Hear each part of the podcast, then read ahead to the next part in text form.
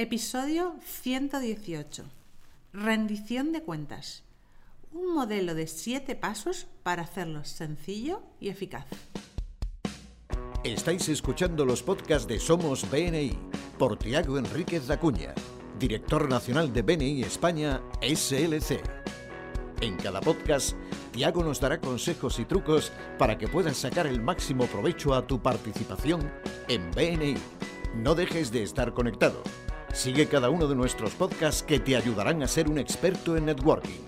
Muchas gracias por escucharnos. Buenos días, Tiago. Hola, buenos días, Alejandra. Estoy encantada de estar grabando tu podcast contigo.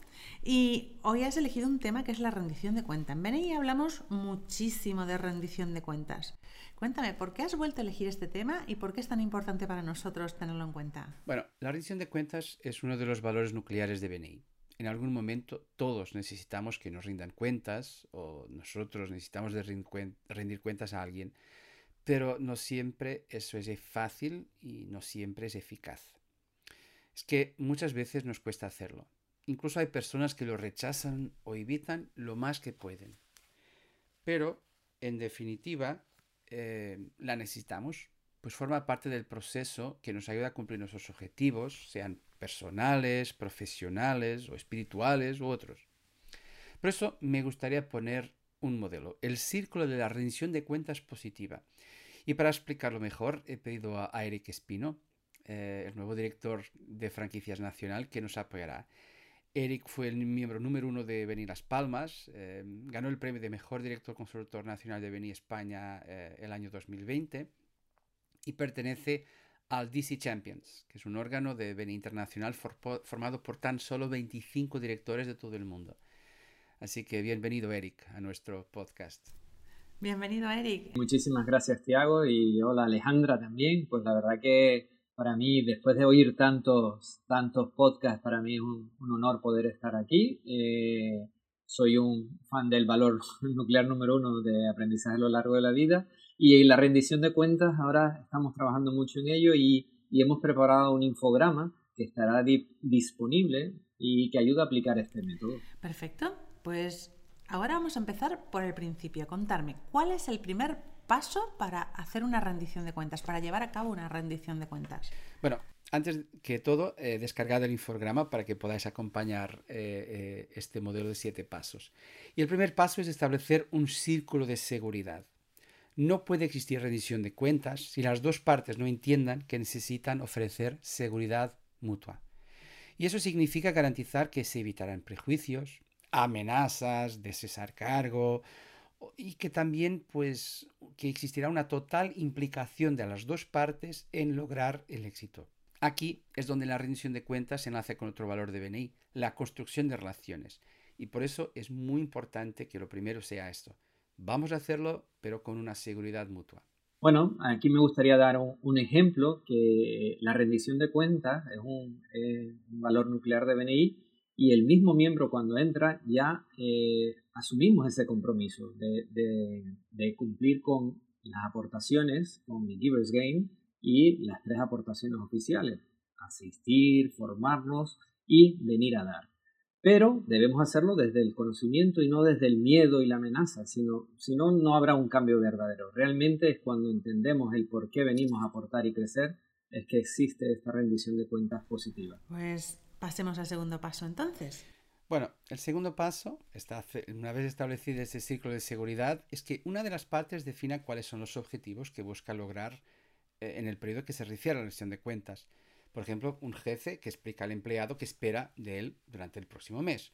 O el equipo de liderazgo que explica a un coordinador qué espera que ocurra en un determinado trimestre para que los grupos logren los objetivos a que se propone. Pero es muy importante que lo dejemos claro y que lo escribamos. Es que es muy importante que lo escribamos por un motivo, para que no haya malas interpretaciones futuras. Si está escrito, es claro para todos. Bueno, aquí también es muy importante el, cómo nosotros en los grupos hacemos esta, esta, esta planificación y metas a través del plan leve eh, y lo tenemos a, nivel miembro y a nivel grupo. Nos plasmamos en, este, en, el, en el plan leve cuáles son las metas que tenemos en cuanto a crecimiento, en cuanto a invitados y hacemos esa rendición de cuentas una vez que analizamos el plan leve y lo que nos hemos propuesto, pero lo que no se mide no se, no se puede no se pueden obtener resultados si no se. Creo que establecer objetivos claros y que todo el equipo lo, eh, lo, tenga, lo sepa y sepa por qué lo estamos haciendo es una parte muy fundamental. Seguimos con el tercer paso, porfa. Sí, el tercer paso es que la otra parte diga lo que espera para ese mismo periodo. Si fue el jefe que habló, ahora que sea el empleado que contesta a su jefe diciéndole, mira, para mí muy bien, pero para que se cumplan sus objetivos, estas son las condiciones que yo necesito. O que un coordinador que hace lo mismo, retroalimentando el equipo de liderazgo sobre lo que piensa ser posible. Yo que sé, pues piden a un coordinador crecimiento que, mira, necesitamos tener como 10 invitados cada, mes. Bien, pues para eso necesito que, por ejemplo, vosotros, que hayan dos momentos de educación para explicárselo a los miembros. Es muy importante que eh, diga una parte, diga la otra y que después, que estén de acuerdo, por supuesto, que estén de acuerdo. Si hay imposición, pues es responsabilidad de uno, no es de otro. Si hay un acuerdo y que lo escriban para que no exista cualquier diferencia entre lo que uno espera y lo que otro espera, que estén alineados. Esto es aplicable a la colaboración entre dos empresas, ¿verdad? Sí, claro que sí, y además tenemos ejemplos claros en las esferas de contacto. Eh, establecemos qué objetivo nos vamos a poner cada una de las empresas dentro de la esfera y eh, llegar a un acuerdo para que hagamos todo ese, ese esfuerzo en común. Bueno, de momento lo que estoy escuchando me gusta mucho. Es una forma de enfocar muy bien la rendición de cuentas dentro de nuestros grupos. Pasemos al cuarto paso, por favor. Bueno, em, ya hemos visto que hay una, un círculo de seguridad y que las dos partes han dejado por escrito cuáles son sus expectativas de lo que quieren que se cumpla, que vamos, sus objetivos. El cuarto paso se trata de definir los KPI o KPIs, Key Performance Indicators, indicadores claves de desempeño, que son los que nos permitan lograr los objetivos antes definidos. Han de ser cifras medibles, repito, cifras medibles que nos pueden acompañar. Así que en el futuro, cuando nos comuniquemos, sabremos si nos estamos acercando o no de los objetivos que nos hemos marcado. Por ejemplo, si yo quiero tener más negocio, yo quiero tener más negocio por, de mi membresía, por ejemplo, debo de establecer un KPI que es las referencias que recibo cada mes. Solo si aumento las referencias, y quizás otro KPI sería la calidad por ejemplo, que sea una referencia que para, una facturación gorda, para una facturación mediana, para una facturación más, más baja, pero yo he de medir, porque si no mido, no se gestiona.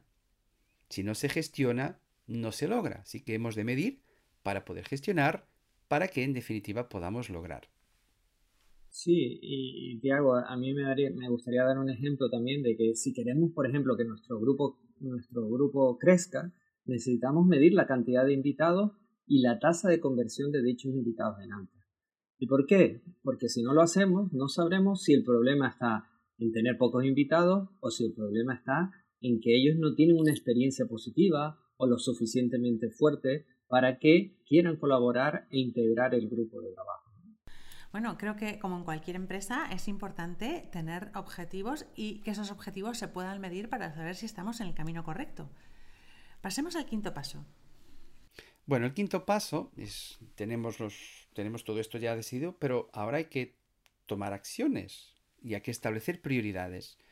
O sea, para que yo pueda mejorar estos indicadores, que son los que me llevará a los objetivos, ¿qué acciones específicas he de realizar? ¿Qué actividades?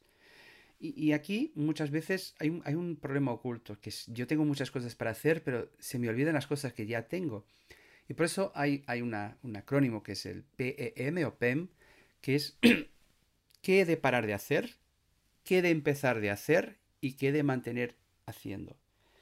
Y esto es una cuestión muy importante. El momento que yo diga que he de hacer, que quiero lograr determinado resultado, pues quizás haya cosas que yo tenga que dejar de hacer, haya cosas que yo tenga que empezar a hacer y hay cosas que yo he de mantener. Porque si no lo hacemos, entonces no estaremos estableciendo prioridades. Y así que cada, para cada cifra hemos de tener una lista de acciones específicas y a partir de ahí, pues, ejecutarles. Sí, Tiago, y muchas veces pasa en los grupos y los miembros de BNI eh, siguen haciendo cosas que no producen los resultados por simple costumbre. Y es muy importante poner la prioridad en lo que produce los resultados más importantes. Pues ya tenemos la prioridad, hemos definido la prioridad y ¿cuál es el siguiente paso, el sexto paso que tenemos que dar? Bueno, el sexto paso es definir cuándo y cómo hablaremos sobre ello. En primer lugar, si hay algún informe disponible, algo que podamos tener acceso fácilmente.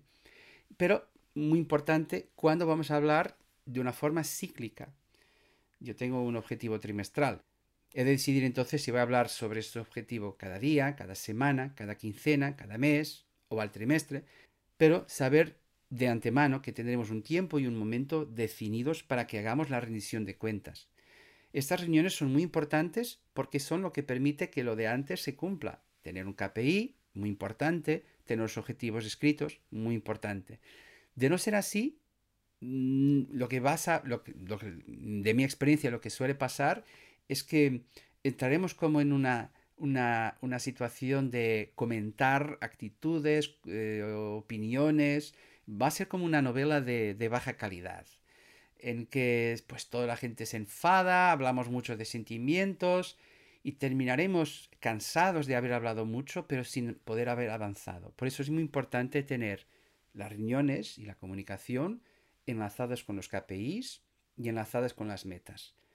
Y, esto es fundamental porque para que, para que podamos lograr ir avanzando en esta ciclicidad cada día, cada semana, cada quincena, hacia los resultados que nos, las dos partes se han propuesto obtener. Sí, y además un, ejemplo claro de esto es algo que hacemos en BNI, que es las entrevistas de apoyo a la membresía, que hay una periodicidad cada tres, seis, nueve meses, es un ejemplo de cómo crear una revisión cíclica ¿no? y, y tener esos ritmos. Y ahí tenemos los KPIs, cada miembro sabe exactamente lo que esperar, eh, el, comité aprende qué ha de esperar de, y ayudar a cada miembro, y por eso cuando se hace bien, es una rendición de cuentas que tiene un efecto brutal. Pero no podemos olvidar, eh, si hay alguien haciendo las cosas bien, también hemos de reconocer, no solo pilar a la gente haciendo cosas malas. Ivan Meisner suele decir, hay que no solo pillar a los villanos, hay que pillar a los héroes. Y esto nos recuerda otro eh, valor nuclear de BNI, uno que es lo de la actitud positiva. O sea, cuando estemos en este contexto de rendición de cuentas, en estas reuniones, hemos de llenarnos de actitud positiva y también de reconocimiento, otro valor nuclear de BNI. Si lo tenemos durante estas reuniones, la rendición de cuentas es una cosa que se desea y es una cosa que se necesita y todos les gustarán participar de ella. Exacto, porque la actitud positiva es importante porque no estamos para competir entre nosotros, estamos para juntos crear una estrategia que nos permita crecer más. Pasemos al séptimo paso. Bueno, el séptimo paso es el enlace a otro valor nuclear de BNI, el aprendizaje, que Eric refirió al inicio, el aprendizaje a lo largo de la vida. Y se trata aquí de saber, pues se trata de saber, primero, ¿qué necesito aprender para ejecutar las acciones que me he definido? Vamos a imaginar el caso de que un grupo establece un plan leve y pide al coordinador de apoyo a la membresía que haga algo para mejorar la, eh, las renovaciones, la tasa de retención. Pues muy bien, pues la persona dirá, pues yo no sé cómo hacer eso. Entonces lo primero que hay que hacer es aprender, ir a, a la Universidad BNI, bajarse un webinar, escuchar, aprender. Para cualquier cosa, también en una empresa. Mm, el jefe pide al empleado que pueda vender un nuevo producto. Pues el empleado lo primero que tiene que saber es conocer el producto y saber cómo puede vender producto, servicio, lo que sea. Bueno, y recordemos que también hay un aprendizaje continuo durante las reuniones. A medida que avanzamos, vamos aprendiendo cosas porque los, todos vamos educando a los compañeros sobre nuestras actividades y, y cómo referenciarlas. Eso, Eric. Eso nos lleva al segundo pilar del aprendizaje, que es en el contexto de la rendición de cuentas. Primero hemos aprendido, pero ahora vamos a aprender sobre la marcha.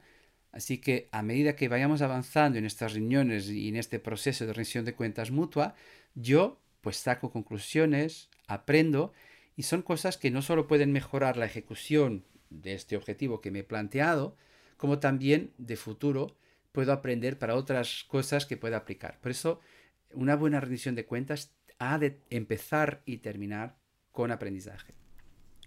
Bueno, en BNI nos encanta aprender y por eso siempre estamos formando, haciendo formaciones, haciendo podcasts para que nuestros miembros puedan sacar el mayor rendimiento de, de todas las estrategias. Tiago, ¿podemos repetir los siete pasos? Sí. Así que para el círculo de acción de cuentas positiva, el primer paso es crear un círculo de seguridad que permita asegurar que todos estamos tranquilos en este proceso de rendición de cuentas. El segundo, definir las metas de una parte. El tercero, definir las metas de, las otras, de la otra parte, otras partes, si hay más. El cuarto, definir los KPIs que nos permiten saber si nos estamos acercando o no de estas metas. El quinto, cuáles son las acciones que son necesarias para que los KPIs se cumplan y cuáles son las prioridades que les daremos. El sexto, la comunicación y las reuniones que tendremos a menudo para que ahí hagamos, digamos, el núcleo de la rendición de cuentas y hablemos y entender cómo es que las acciones los KPIs se están moviendo en ruta hacia nuestros objetivos finales. Y el séptimo, que es a la vez también el primero, es el aprendizaje. ¿Qué de aprender para poder entrar en este trimestre de rendición de cuentas, este año de rendición de cuentas, y que voy aprendiendo a lo largo del tiempo? Así que con estos siete puntos lo podéis montar para vuestra empresa, para vuestro grupo, para vosotros mismos. Podéis seguro, sí o sí, eh, tener una rendición de cuentas que sea positiva, una rendición de cuentas que sea eficaz, una rendición de cuentas de la que todos puedan disfrutar.